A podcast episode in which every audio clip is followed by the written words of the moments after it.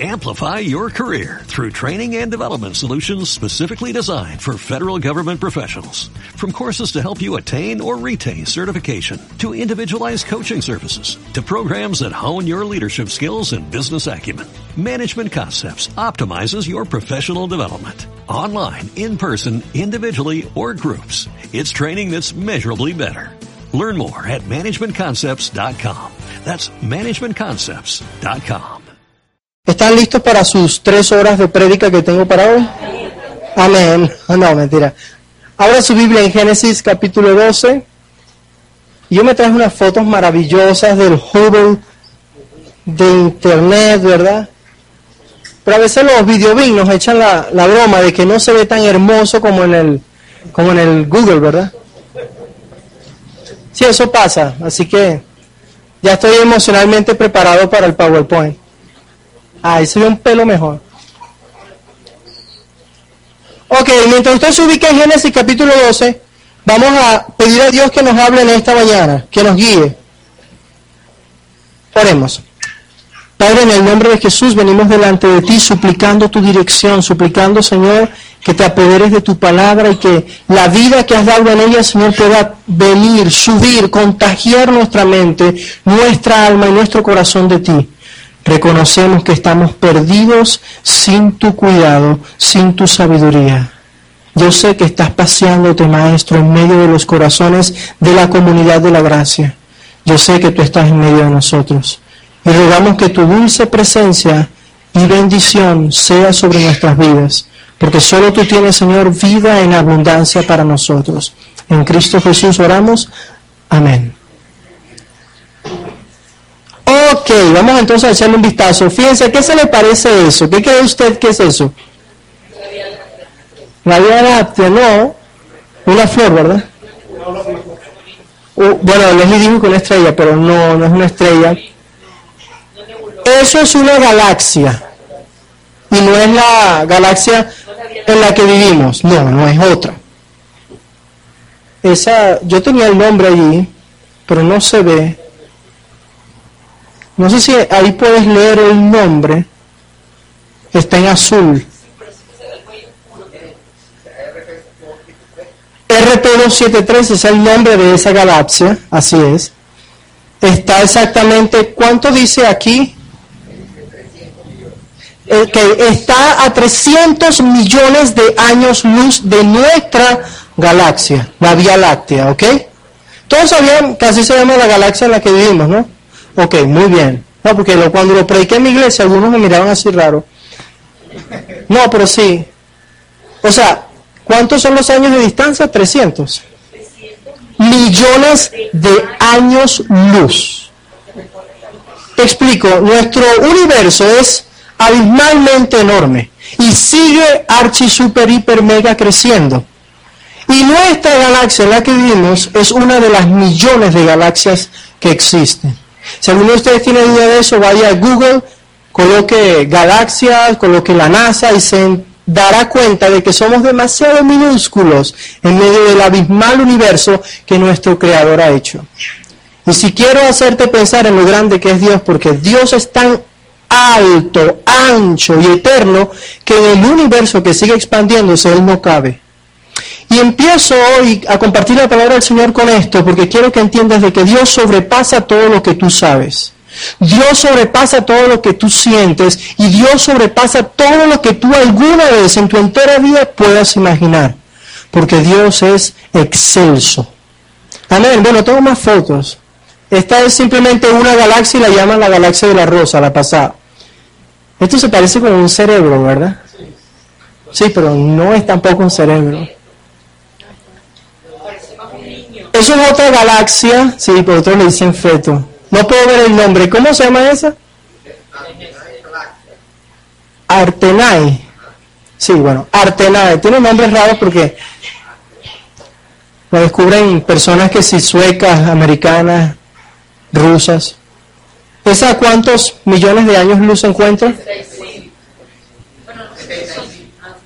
75 millones de años luz. ¿Ah? Esa está más cerca.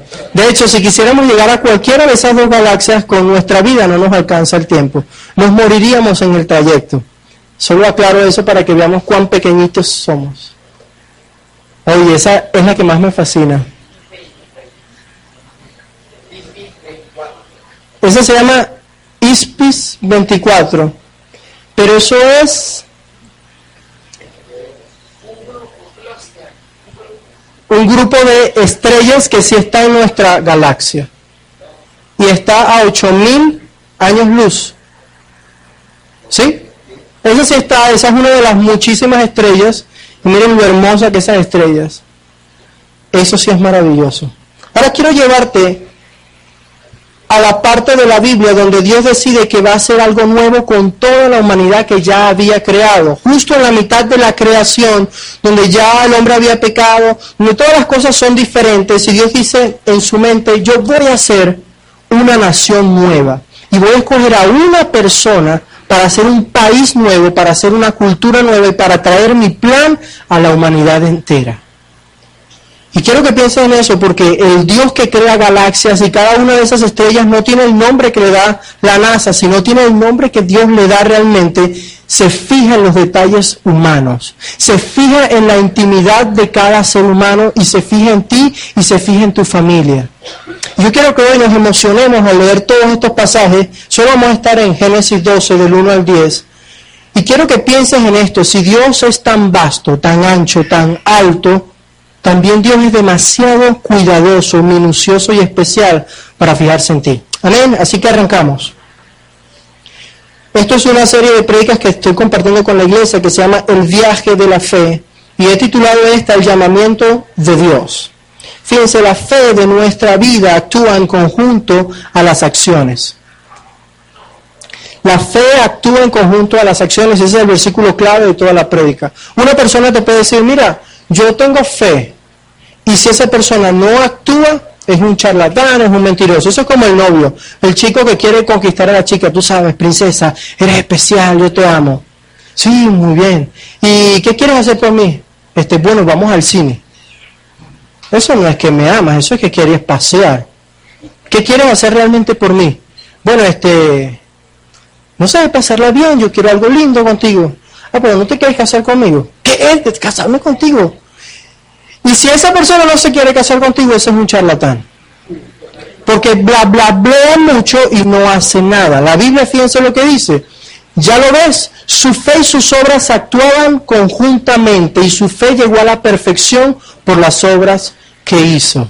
También hay charlatanes en la vida real, adultos, egresados de universidades, que se paran a mentirle al público, que son falsos, que no pueden actuar conforme a lo que dicen. Entonces yo quiero que me acompañes en este viaje de la fe. Y quiero retarte que entiendas dos cosas. Yo quiero saber si tú realmente crees. Y yo quiero saber si tú realmente actúas en lo que dices que crees. ¿Se lanzan conmigo en el viaje? Les voy a motivar a otra cosa. Yo siempre le digo a la iglesia, no hagan amén como ovejas haga amén cuando usted comprenda lo que estamos hablando. Pero cuando usted dice amén y no sabe lo que está entendiendo, se puede comprometer espiritualmente a algo que le puede costar la vida. Ahí sí dice amén. Sí, en serio. No nos viciemos. Así que seguimos, fíjense. Capítulo 1 de capítulo 12, versículo 1 de Génesis dice: El Señor le dijo a Abraham: Deja tu tierra, tus parientes y la casa de tu padre y vete a la tierra que te mostraré. El Señor llamó a Abraham. Fíjense que quien toma la iniciativa en la relación espiritual siempre es Dios. Por eso uno dice, Vero, estoy buscando a Dios, Vero, me gusta conocer a Dios. No, Dios está interesando en ti, te está poniendo hambre de Él, te está poniendo deseo de Él. Fíjense, yo quiero que se emocionen aquí porque hay algo interesante. Dios le dijo a Abraham. Abraham significa Padre exaltado ese Abraham pelado allí, Padre exaltado. Vamos a ir descubriendo cuántos hijos tenía Abraham en ese momento para llamarse así. Sí, porque a veces le ponemos a los hijos, ¿cómo te llamas hijo? Jubilis Leider. ¿Qué significa Jubilis Leider? No sé, Yureski con Leider. Ah, está bueno. Los hebreos tenían una costumbre muy particular, le ponían nombres con significados a sus hijos. Así que trate de orar a Dios, Dios tiene sabiduría para darle un nombre apropiado a su hijo. No le ponga a Clinton Clayton. Yo tengo un joven en mi iglesia que se llama John Laker. Ese es Juan con Los Ángeles, Juan con lago, con laguero, no sé en inglés ahí. Así que bueno, ore que Dios tiene un significado para sus hijos. Amén. Fíjese esto, ¿por qué digo esto? Porque Abraham significaba padre exaltado y Abraham ahí no tenía ni un solo hijo. Y Dios dice, te llamo para que salgas. La palabra hebrea me impresiona, significa yalak. Yalak significa abandonar completamente, salir en pos de otra dirección. Dios toma la iniciativa llamándote a ti personalmente, pero eso tiene un alto costo. Va a requerir que salgas. Fíjense las tres áreas donde Dios le pide al que salga. Tienes que salir de, versículos 2 al 3,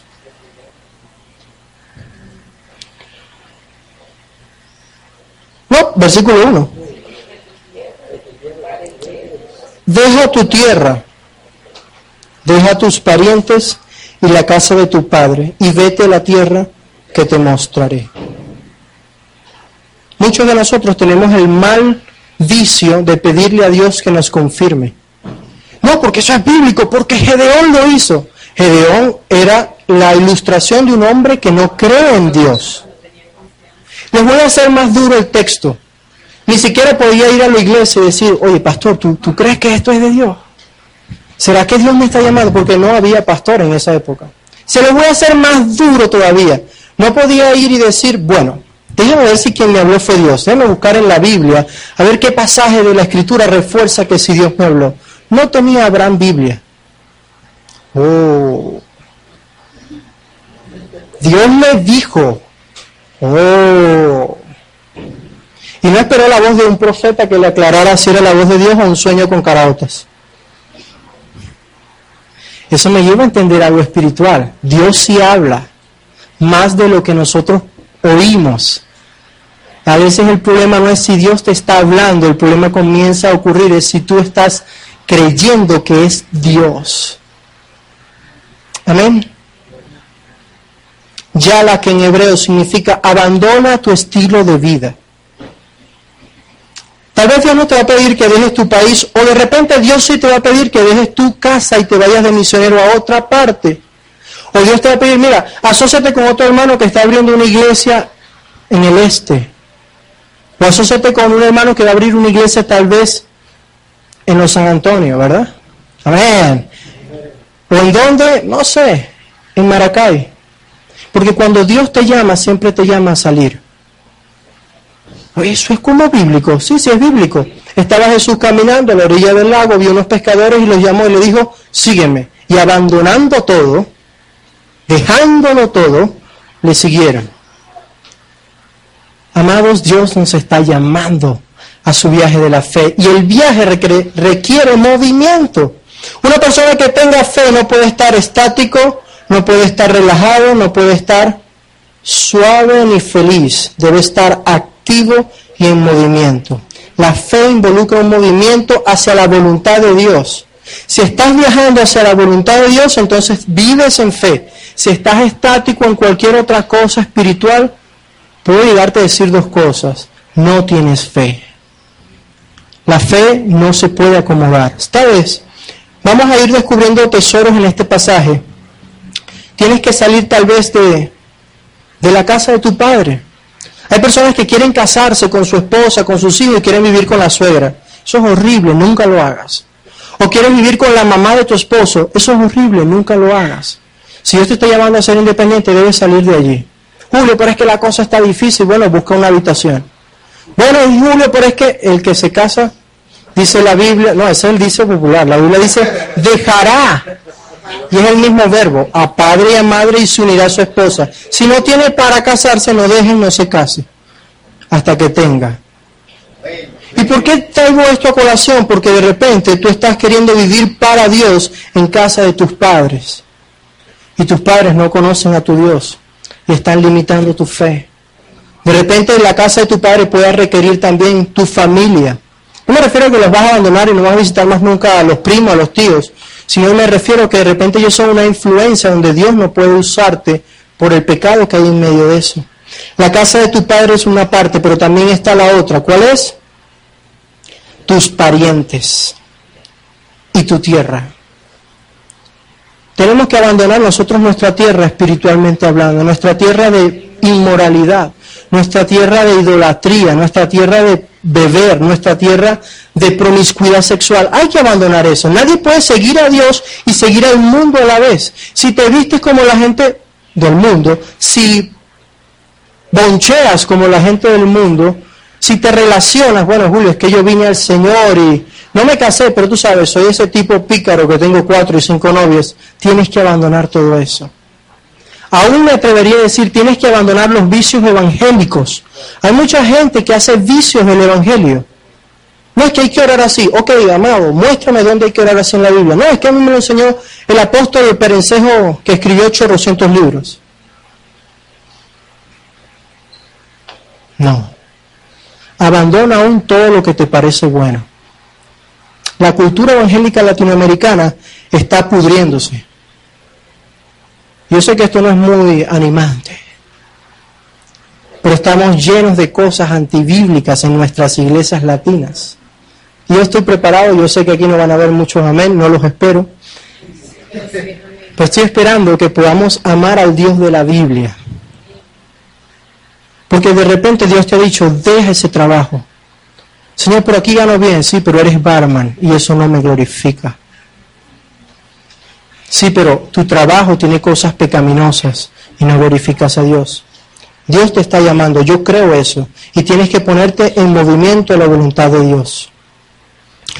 La fe requiere acción y requiere obediencia. La iniciativa trae muchos beneficios y quiero que lo mires. Dios le promete en el versículo 2 grandes cosas a Abraham, que por cierto, recalco, no se las ha prometido a todo el mundo, se las prometió a Abraham. Haré de ti una nación grande y te bendeciré. Hacer de él un hombre bendecido fue una promesa que Dios le dio a Abraham. Fue una promesa que Dios le dio y le dijo, voy a hacer de ti un pueblo nuevo. No hay nación como la que yo voy a crear y la voy a crear de tu vientre, de tu provisión, del vientre de Sara, digo, y de la, intimidad del esperma de Abraham. Oye, yo bastante avanzado, ¿viste? si yo me pongo a predicar me voy a la lámina iniciativa de De todas maneras, todo eso lo tienen ahí en su bosquejo en el boletín.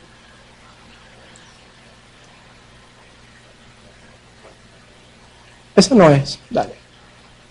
Ya dije esa parte también. Ahí voy. Vamos a seguir adelante. Haré de ti una oración grande, te bendeciré. Haré famoso. Te haré famoso es otra gran promesa. ¿Por qué iba a ser famoso Abraham Tal vez porque Abraham podía tocar bien la batería. Tal vez porque Abraham iba a tener cosas milagrosas en su vida. Porque eh, iba a ser un hombre rico, que de hecho, a Coto, sí, hasta ese punto Abraham tenía bendiciones económicas abundantes. ¿Qué hizo famoso el nombre de Abraham entonces si no fue nada de todo eso? Ya lo vamos a ver.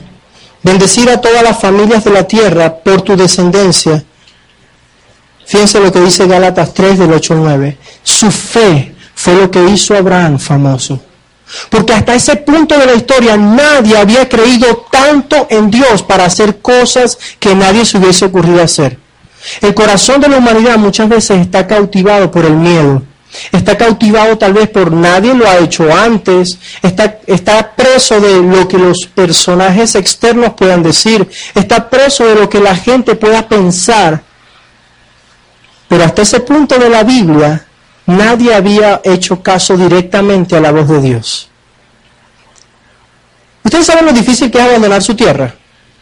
Ustedes saben lo difícil que es adaptarse a un nuevo lenguaje. Ustedes saben lo difícil de adaptarse al clima, de adaptarse a las circunstancias. ¿Se ha ido alguna vez usted de su país? Alce la mano si se ha ido de su país alguna vez. Es difícil, ¿verdad?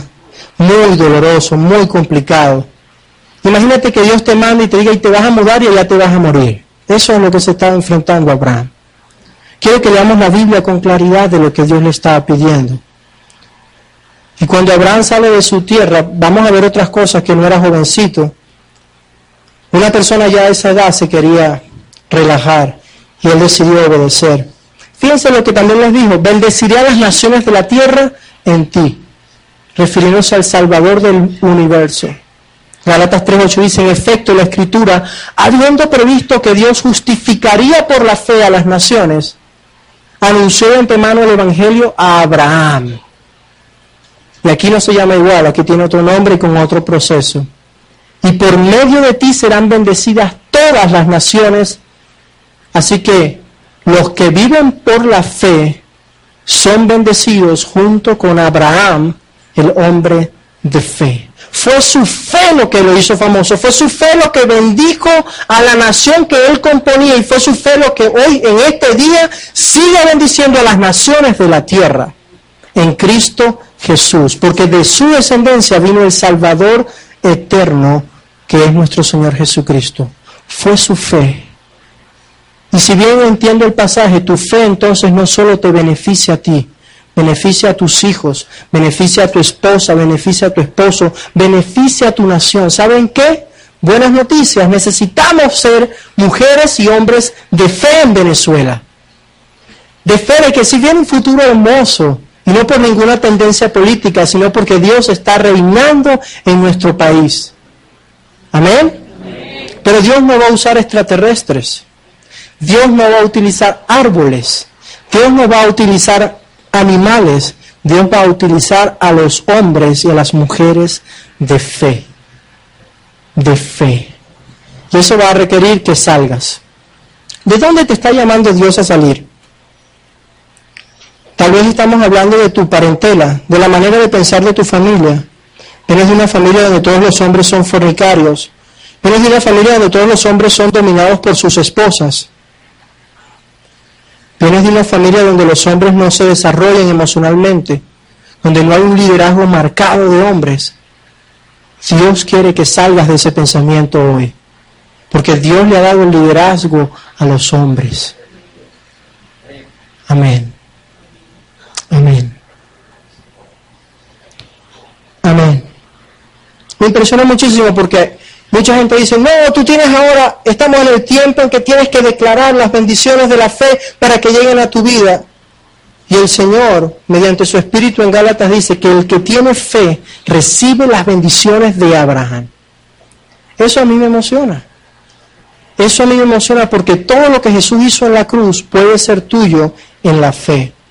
Pero la fe involucra salir de la comodidad de la cultura del estilo de vida común y ser lo que Dios ya pensó que tú ibas a ser y convertirte en el hombre y mujer que Él quiere que tú seas. Todas las familias de la tierra serán bendecidas por medio de ti, le dijo el Señor a Abraham. Quiero preguntarte otra cosa. ¿Cuántas familias son bendecidas por tus palabras últimamente? Por tus oraciones últimamente. Se lo dejo ahí de memoria porque vamos a seguir trabajando. Versículo 3. Versículo 4. Fíjense lo que decide hacer Abraham, versículo 4.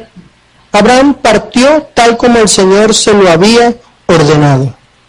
Y Lot se fue con él y Abraham tenía 75 años de edad cuando salió de Harán. ¡Wow! ¡Qué detallazo! La obediencia es la única respuestas. Yo me pregunto en lo siguiente, ¿por qué cuando Dios siempre llama en serio a la gente, la gente no se puede negar? Usted ve a Jesús caminando, ve a Jesús hablando con Leví y le dice, mira, contador exitoso, sígueme. Y él como un zombie dejó todo lo que estaba haciendo y lo seguía. No, no, no se ha preguntado eso en la Biblia. Que usted está leyendo cuando en cualquier de los evangelios Jesús llama a sus primeros apóstoles. Jesús le dice, sígueme y ellos sí, van y le siguen. Y dejando a todos le siguieron. Ahora te voy a decir por qué. Porque cuando Dios te llama auténticamente en lo íntimo de tu corazón, todo humano está diseñado para oír la voz de su creador.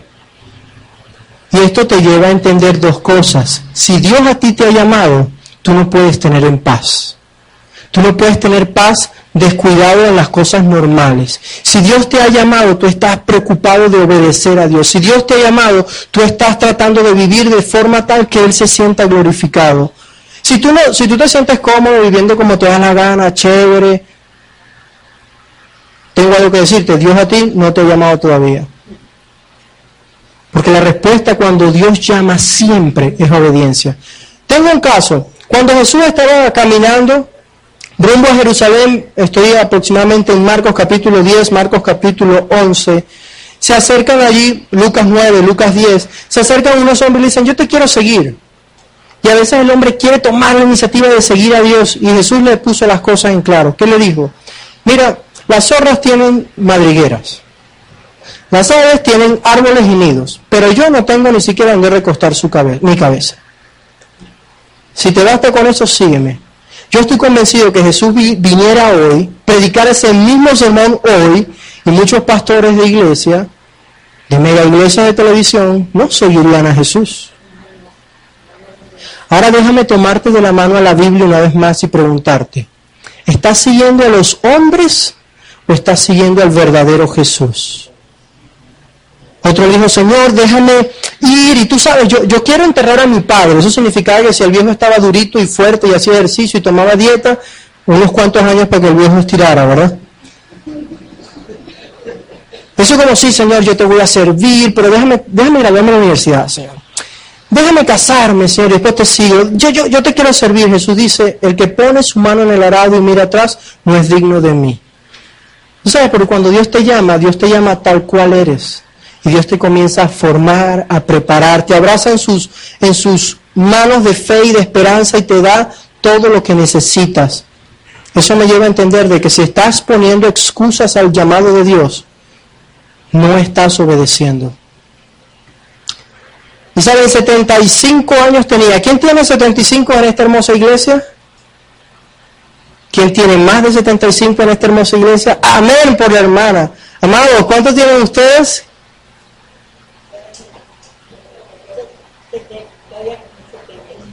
Tiene 76, gloria a Dios. Y el 86, imagínense. 87. Bueno, a la edad de esa hermana allí, Dios llamó a Abraham. ¿Y por qué lo llamó a esa edad? Porque a esa edad las personas ya quieren acomodarse. Bueno, a esa edad la hermana está en su flor de piel para que Dios la usara. 77. 77. Así que si tú eres joven, no puedes poner excusa, no, eso porque yo no sé mucho. Bueno, estás joven, si quieres te puede recontrausar. Así que los hermanos que tienen 40 y están pensando en acomodarse, Dios te quiere archiusar. Los hermanos que tienen 60, 50, Dios te quiere usar. Y a los hermanos de 70, 80, Dios los va a superusar. ¿Cuáles excusas presentamos hoy en día al Señor para no servirle? 75 años. Yo me veo en este espejo y me dan ganas de glorificar a Dios, porque en medio de mi juventud y de mi inexperiencia Dios se fijó en mí para considerarme ser un colaborador suyo. Así que si Dios te ha llamado temprano, no te enorgullezcas, no maltrates a los hermanos, glorifica a Dios de que eres un instrumento de su amor, no de que eres un golpeador con la escritura. Una vez le dije a un pastor, pastor, tenemos que entender que la Biblia es una espada y a veces cortamos las cabezas, los hombros, las manos de nuestras iglesias. Pero la escritura no es solo para cortar, sino para animar, para redarguir, para dar vida y para consolar. Yo sé que aquí hay personas que nunca se han imaginado de que Dios los está llamando y de que Dios nos está escogiendo, porque tal vez no son los mejores cristianos, tal vez no saben mucho de la Biblia, tal vez no tienen años de fe, pero el Señor hoy te dice, comienza el viaje, cree, comienza el viaje, escúchame, yo te llamo hoy. Fíjense a quienes tomó para meterse en su viaje. Tomó a su esposa Saraí, a su sobrino Lot, y a todas sus posesiones, sus animales y todas las personas que habían incorporado de su casa en Arán. Y se dirigió a la tierra de Canaán cuando llegaron a Canaán. Fíjense, ¿sabía Abraham para dónde iba en ese momento? Ah, no, ¿no? No, la respuesta es no, sabía. Dios le dijo, sal de tu tierra a un lugar que yo te voy a mostrar. A veces queremos que Dios nos hable y nos diga el plan completo. Mira, el itinerario del vuelo, el vuelo es por Avianca y sale, oíste, a las seis y tienes que estar dos horas antes y te vas a ir a Costa Rica y tal, no sé qué más. Si Dios te llama, Dios no tiene por qué darte todo el itinerario. Así que tengo que decirte bíblicamente, has estado pecando cuando le pides a Dios los detalles. Sí, sí. La fe es un riesgo hasta donde lo hemos estudiado por hoy. La fe no es para cualquiera que diga, yo quiero creerle a Dios, no, es un riesgo. ¿Saben? Cuando Dios me llamó, me sacó de mi cómoda carrera y me dijo simplemente, deja la carrera y comienza a buscarte un trabajo que te dé más tiempo para mi obra. La junta de mi iglesia no lo sabía. Porque Dios no me dijo que se lo dijera, simplemente obedecí la voz de Dios. Eso trajo un costo para mí. Dejamos, bajamos el nivel de calidad de vida, bajamos en comprar cosas, bajamos en invertir cosas. Y cuando yo le decía eso al Señor, Dios me repetía esas palabras, fe es tomar riesgos. Sáquense la mentira del diablo que le está inyectando a la iglesia, de que la iglesia tiene que ser virtuosa, millonaria para que sea la obra de Dios. No. Jesús no tuvo casa nunca. Y era el Hijo de Dios, Cordero de Dios, Rey de Reyes, Señor de Señores. Dios no necesita que tu cuenta tenga dinero para usarte en su gloria y en su poder. Dios te va a bendecir porque Él es bueno, Él nos ama, siempre nos va a dar. Pero ¿saben qué más quiere hacer Dios contigo? Dios quiere mostrar su poder en tu vida. Dios llama a personas débiles. Y si usted piensa que Abraham no es débil, no era débil, era súper fuerte, lea el, el capítulo 14, lea el capítulo 15, lea el capítulo 16, capítulo 13 de Génesis, y se dará cuenta de dos pecadillos de Abraham. Abraham era mentirosillo. Y no solo era mentirosillo el Abraham, era abusador. Porque metía a su esposa en problemas para él quedar fresquecito. Así que podría yo atreverme a decirle que era medio cobarde. ¿Qué quiero decir con esto? No tienes que ser perfecto para que Dios te use. Pero tienes que creer que lo que Dios dijo que iba a hacer contigo lo va a hacer. ¿Saben por qué les digo esto? Porque yo sé lo doloroso que es caminar en función de la voluntad de Dios. Yo vivo en el mismo país con las inflaciones. Yo vivo en el mismo país con la capacidad adquisitiva, con el sueño de estudiar, egresarse, echar adelante y no, ver el fruto de la cosa. Yo vivo en el mismo país que me entristece ver el alto índice de inseguridad. Vivo en el mismo país que tú. Lo único que no me lleva al suicidio ni a pensar en mudarme de mi nación es que creo en un Dios que puede hacer cosas sobrenaturales en circunstancias horribles. Amén. Amén. Amén. Miren lo que dice Hebreos 11.8. Hebreos 11.8 dice, fue por la fe que Abraham obedeció cuando Dios lo llamó para que dejara su tierra y fuera otra que él le daría por herencia. Su fe sin saber, se fue sin saber a dónde iba. No saber a dónde vamos causa incertidumbre, miedo, y eso requiere depositarte en la vida de otro. Eso es la fe. No, pastor, yo tengo fe, yo quiero lograr grandes cosas. Ok, ¿te bautizaste? Bueno, no, es que tú sabes, yo todavía tengo mis debilidades. Entonces eres un charlatán. No lo digo yo, lo dice a la Biblia. Lo dice Marcos 16, 16, el que cree y fuere bautizado será salvo. Si no, tú no eres salvo.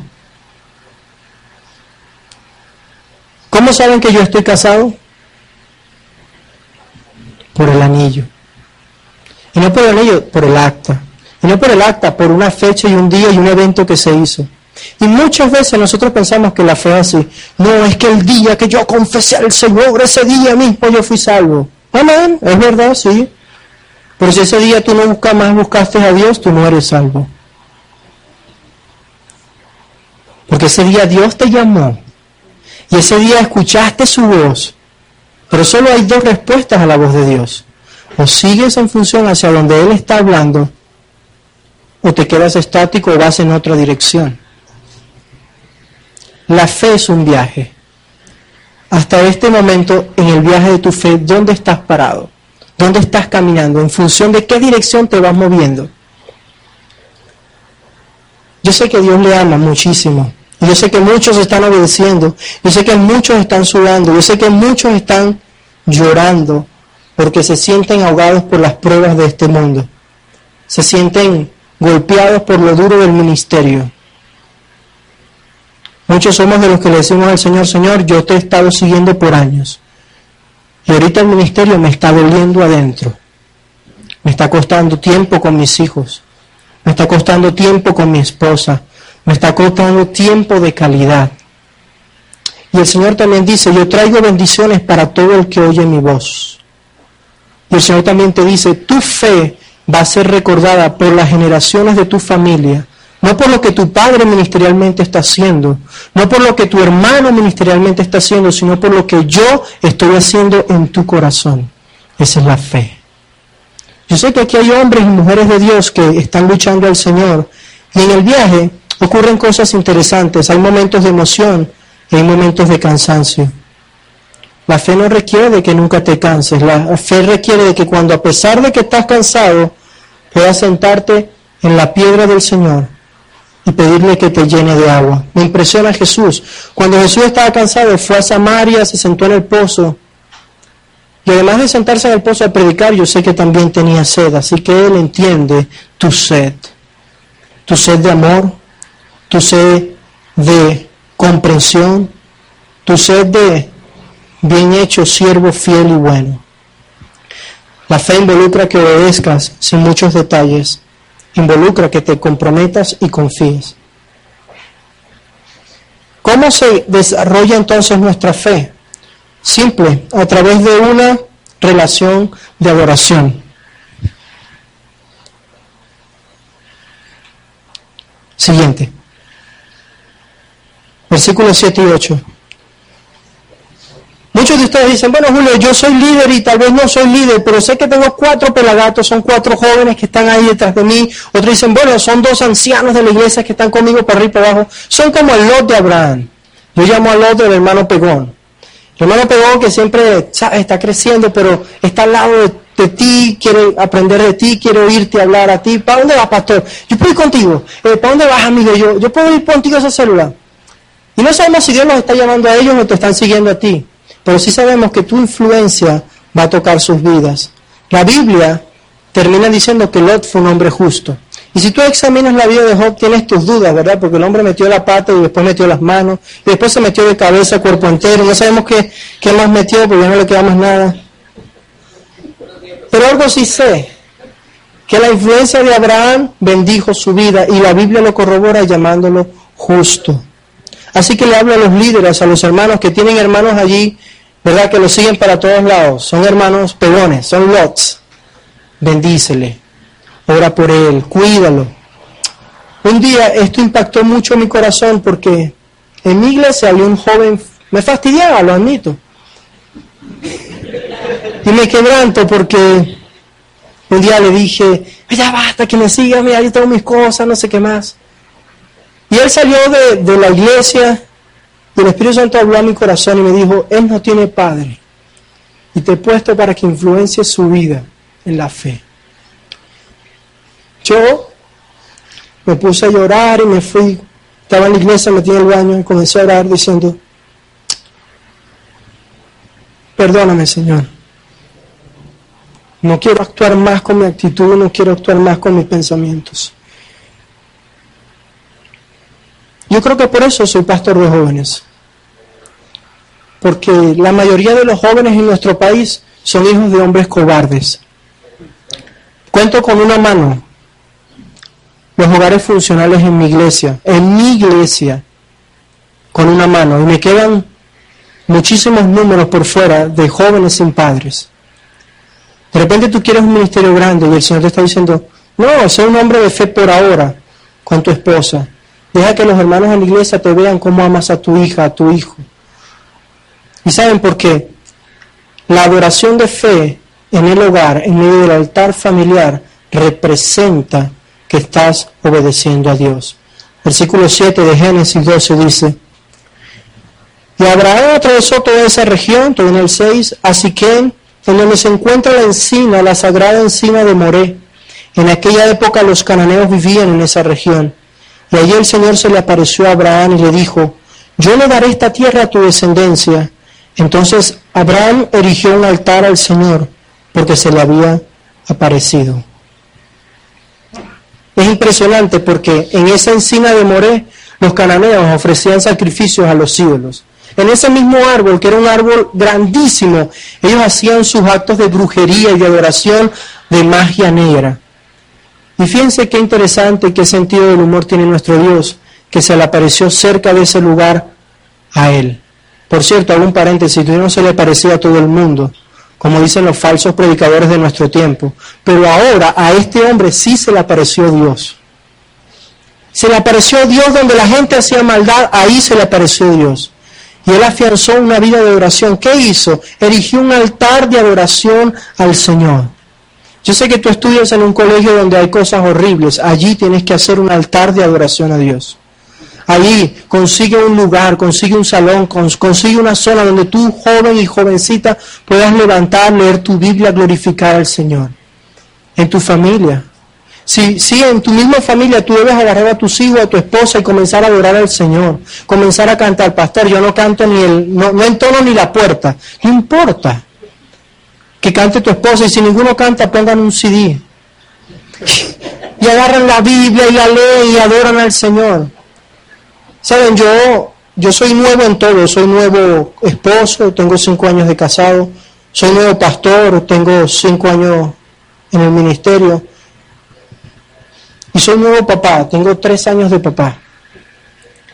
Y yo no tuve un papá cristiano que hiciera las cosas maravillosamente.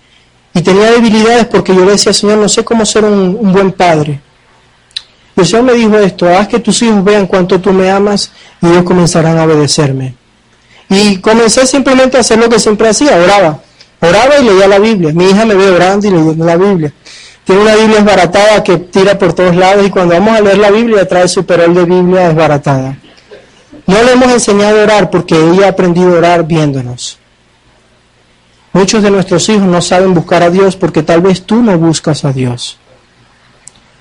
Muchos de nuestros ministerios, los líderes, los amados, no conocen la intimidad de Dios porque, bueno, no te ven modelando eso. ¿Qué tal si tú comienzas a examinar tu vida de fe y dices, Señor, realmente yo estoy en un lugar tan horrible como la encina de Moré? Y yo le diría, esa no es la pregunta, la pregunta es, ¿no estamos en la encina de Moré? No sé si se ha puesto a pensar en las estadísticas de nuestro país y yo le doy gloria a Dios por las cosas malas que están pasando. No porque sea malo, sino porque estoy convencido de que en este tiempo vamos a ver la gloria de Dios como no lo hemos visto en ninguno de los años atrás. ¿Por qué digo eso? Porque Dios es experto en llamar a lo que no es como si fuese y en derramar su gloria cuando las cosas están en peor condición. Usted sabe, cuando salga a la calle, muestre a Dios. Pero no puedes derramar la fe de Dios en otras vidas si no tienes un altar personal. Me llama la atención porque ¿quiénes siguieron a Abraham además de los criados, los animales y los esclavos? Su familia. Lot y su esposa. Ahora le voy a hablar a los líderes de la casa. Esposo, líder, siervo. Tu esposa te sigue, te respeta tu esposa, te ama como un hombre de Dios ora por ti, se sujeta a lo que tú le dices, cree en lo que Dios te dice a ti personalmente. Y quiero animarte a algo, varón de Dios, antes de que comiences a liderar el mundo entero, lidera a tu esposa. Invierte tiempo en ella, ora con ella, habla con ella, pelea con ella. Amén. Hay que pelear con la esposa, bueno, a veces, Déjenme llevarte al contexto. Fíjense que la Biblia no dice, y Saraí se quejó porque no tenía la cocina de mármol que ella anhelaba tener. No veo amén ahí. ¿Saben cómo son las mujeres de lindas, verdad? Ellas quieren, pintan el cuadro y de repente entran en la casa. Pero saben, ese sacrificio de que Abraham fuera involucraba mucho movimiento. Ella no tuvo la casa de sus sueños. Tal vez su carpa nunca tuvo las hermosas cortinas de Egipto que ella pensaba tener. Y no dice la Biblia, y gritó Saraí a Abraham, cansada de que él hiciera tal cosa o obedeciera a Dios en tal cosa. ¿Saben por qué? Porque Abraham la amaba y la lideraba personalmente. ¿Saben cuál es la verdadera prueba del liderazgo? Tu casa. Que tus hijos te amen, que tus hijos te obedezcan. Tú mismo. Tú mismo presentándote como un sacrificio de altar. Saben, después que eso comienza a ocurrir, eso es como una efervescencia, ocurre en la familia, de la familia comienza a ocurrir a la célula y de la célula se transfiere automáticamente a la iglesia. Y les voy a dar más buenas noticias todavía. La última vez que prediqué, la iglesia estaba en transición. Hoy ya mismo la iglesia está eferveciendo. Esta iglesia está prosperando espiritualmente por la fe. Cuando yo vine no existía esa ala de la iglesia, habían como dos personas, tres personas allá. Y me alegra porque creo que Dios les está llamando a salir. Tal vez tengan que salir de esta casita. Tal vez tengan que salir de las comodidades que ustedes tienen. Les voy a dar un reto. Pastor Francis Chan de la iglesia Cornerstone, Dios le dio un reto personal a él y le dijo, yo quiero que te bajes el sueldo que tienes en la iglesia. Yo quiero que pospongas las vacaciones a Hawái, a donde te querías ir, y dones tus vacaciones a la congregación. Porque hay que plantar una iglesia a no sé cuántos metros allá en San Francisco. Tuvo que vender su carro, tuvo que vender su casa y comprar una casa más pequeña. Cambió el lugar de las vacaciones a un mismo lugar cerca ahí en los Estados Unidos. Los hermanos de la Junta comenzaron a preguntarle, ¿qué te pasa, pastor? ¿Por qué estás haciendo eso? Y él le dijo, estoy muy cómodo en mi viaje de fe. Necesito extenderme. ¿Qué sacrificios te estará pidiendo Dios a ti? ¿Dónde se ubicó este hombre de Dios? Vamos a ver versículo 8 y versículo 9. De allí se dirigió a la región montañosa que está al este de Betel, donde armó su campamento, teniendo a Betel al oeste y a Jai al este. También en ese lugar erigió un altar al Señor e invocó su nombre. Me llama la atención esto porque Dios se le apareció en ese lugar y en medio de Betel y Jai levantó su tabernáculo al Señor. Betel significa casa de Dios. Algunos de nosotros queremos simplemente levantar tabernáculo los domingos en la casa de Dios. Pero Él no lo hizo solo en la casa de Dios, lo hizo a donde quiera que iba. Lo hizo en su trabajo, lo hizo con las cabras, lo hizo con el ganado, lo hizo en todos lados. Tú podrías imaginar que en tu trabajo puedes levantar un altar. No me refiero a que vas a pelar tu Biblia en la oficina y vas a poner música cristiana en la computadora para atormentar a los demás que no son cristianos. sí, porque no, me refiero a que tú puedas adorar a Dios con una vida que transmita el poder de Cristo. Termino con esto. Muchos comenzamos el viaje de la fe corriendo. Después la intensidad del camino nos hace trotar. Y después la adversidad del camino nos hace caminar. Y algunos ya ni caminan, sino que solo gatean. Porque el viaje de la fe es lento y doloroso. Conversando con Simón Elvitar, líder de Juventud para Cristo, me dijo que Jordan Rendell, el fundador de JPC Venezuela, hace dos años fue a la Concagua escalando y subiendo el monte. Y él decía que los entrenadores, los Sherpas, le decían, cuando lleguemos ya a 400, 300 metros, no podemos dar muchos pasos, porque la altura podría matarte. Y saben, Jordan comenzó con 50 y a la cúspide solo llegaron tres personas. Y aquí quiero darte una verdad de la fe en Cristo. Es muy posible que tú mires atrás con los que comenzaste en tu fe, con los que eran el jóvenes, el grupo juvenil de la iglesia hace 30 años y hoy simplemente veas a 10 caminando en la fe verdadera. Es porque a medida que tú vas subiendo el camino de la fe, muchos mueren en el camino. El frío de este mundo los mata. La tristeza de esta vida los frustra. El cansancio acaba con ellos. ¿Y saben qué me decía Simón, bueno, Julio, lo que más me sorprendió de lo que Jordan me dijo es que en los 300 metros uno no puede dar pasos largos. Fíjate cómo se sube ya hacia la cima. Él dice, respiraban, dabas un paso y descansabas. respirabas, dabas un paso y descansabas. A medida que subes en el viaje de la fe, la velocidad puede ir disminuyendo, pero eso no implica que te vas a detener.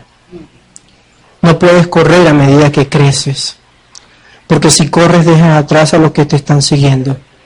No puedes correr a medida que creces porque te puedes morir por la tensión, por la dificultad. Si estás sintiendo la pesada carga del desarrollo cristiano, yo quiero darte ánimo y vida hoy, porque Dios está caminando contigo. Versículo 9, con esto termino. Después Abraham siguió su viaje por etapas hasta llegar a la región del Nehuet.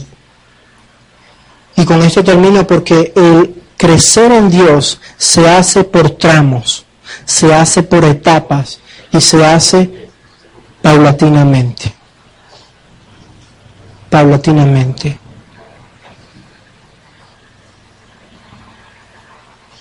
¿Has escuchado la voz de Dios últimamente susurrando tu nombre? ¿Entiendes ahora que sí te ha estado llamando? Puedes delimitar de que la diferencia entre lo que Dios llama no se trata de Dios, sino los que escuchan y obedecen la voz de Dios. ¿Has entendido que tal vez de todos los miembros de tu familia, tú eres el único que se ha atrevido a caminar en dirección a Jesús? ¿Cuáles de los beneficios de la fe te han abrazado? ¿Cuáles de los beneficios de la fe están marcando tu generación? Es un proceso cultivar la fe. Es un proceso lento. Avanzar involucra movimiento continuo por pequeños tramos en la carrera. Estás avanzando. Si tú estás aquí por primera vez y Dios realmente está llamándote en lo íntimo de tu corazón, Dios realmente te ha estado tocando y quieres aceptar, quieres iniciar este paso de comenzar a correr al lado de Jesús, yo quisiera orar por ti, para que aceptes a Cristo Jesús en tu vida y comiences a cambiar. También quisiera orar, pedir al pastor Daniel que me ayude a orar por los líderes que sienten que, que su vida de fe está tambaleando de que tal vez están sentados al lado del camino, cansados, respirando hondo porque no pueden más. También se vale orar por los líderes, orar por, por que Dios les llene de poder, de fuerza y de ánimo. También se vale. ¿Alguien quiere aceptar a Jesús en su corazón? ¿Quiere iniciar su viaje de fe? Yo sé que el Espíritu de Dios está tocando sus vidas. A las personas que tienen semanas viniendo, a las personas que nos están visitando hoy. No pospongas el llamado de Dios porque a todos Dios nos llama y a los que llaman tienen el privilegio de oírlo. La invitación va a estar abierta, vamos a estar atrás orando. Amplify your career through training and development solutions specifically designed for federal government professionals. From courses to help you attain or retain certification, to individualized coaching services, to programs that hone your leadership skills and business acumen, Management Concepts optimizes your professional development. Online, in person, individually, or groups. It's training that's measurably better. Learn more at managementconcepts.com. That's managementconcepts.com.